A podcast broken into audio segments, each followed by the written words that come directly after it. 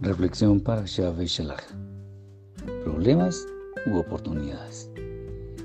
Un pueblo que acaba de salir de la esclavitud, que ninguna experiencia tiene en el arte de la guerra, al frente del mar, y siendo perseguido por un ejército de guerreros dispuesto a todo con tal de no dejar escapar a sus antiguos esclavos, y no hay ninguna dirección en la cual se pueda huir. Interesante panorama, ¿verdad?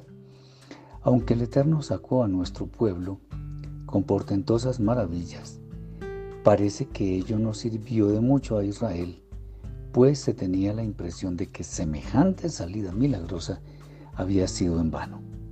Y ello, muy a pesar de que el Santo de los Santos hizo una promesa muy concreta, y es que Israel entraría a la tierra prometida.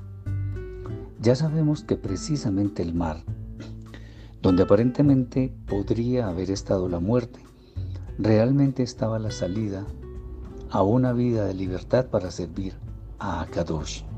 Esto nos deja grandes lecciones. Una de ellas es que nosotros, dependiendo de cómo enfrentemos las circunstancias adversas, podremos tener la posibilidad de moldear nuestro carácter y en consecuencia escalar mayores alturas espirituales. O, por el contrario, lamentarnos de lo que nos ocurre sin pensar que para todo problema hay una solución. Cuando nos sobreviene algún problema, es importante tener en cuenta que para llegar a su solución es necesario que se dé lo siguiente. Primero, ser conscientes de que tenemos el problema. Segundo, querer solucionar tal problema. Tercero, tomar la decisión de solucionarlo y cuarto, actuar en consecuencia. Esto fue lo que le faltó a nuestro pueblo a orillas del Yam Suf.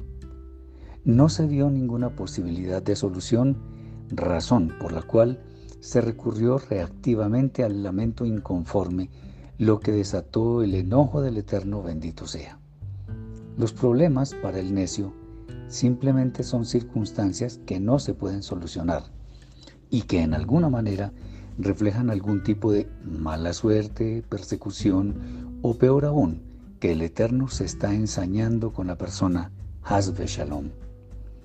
Por el contrario, para el sabio los problemas en realidad son oportunidades de crecimiento que son inmensamente valoradas, pues de ellas se aprende siempre algo provechoso, además de que se es consciente que cuando sobrevienen los problemas, estamos en completa capacidad de hallar su solución y llevarla a cabo. De aquí aprendemos que la queja no es nuestra solución. De hecho, más bien nubla nuestro entendimiento. Las circunstancias adversas siempre tienen la posibilidad de brindarnos una lección, pero por sobre todo, siempre tienen inmersa una bendición como ocurrió con nuestro pueblo, aunque en principio se quejó, sin pensar que lo que había detrás era una manifestación del poder del Eterno a su favor, brindando la mejor salida en un camino que parecía de muerte, pero que en realidad era de vida. ¿Vale la pena quejarse? Tú tienes la respuesta. Shabbat Shalom.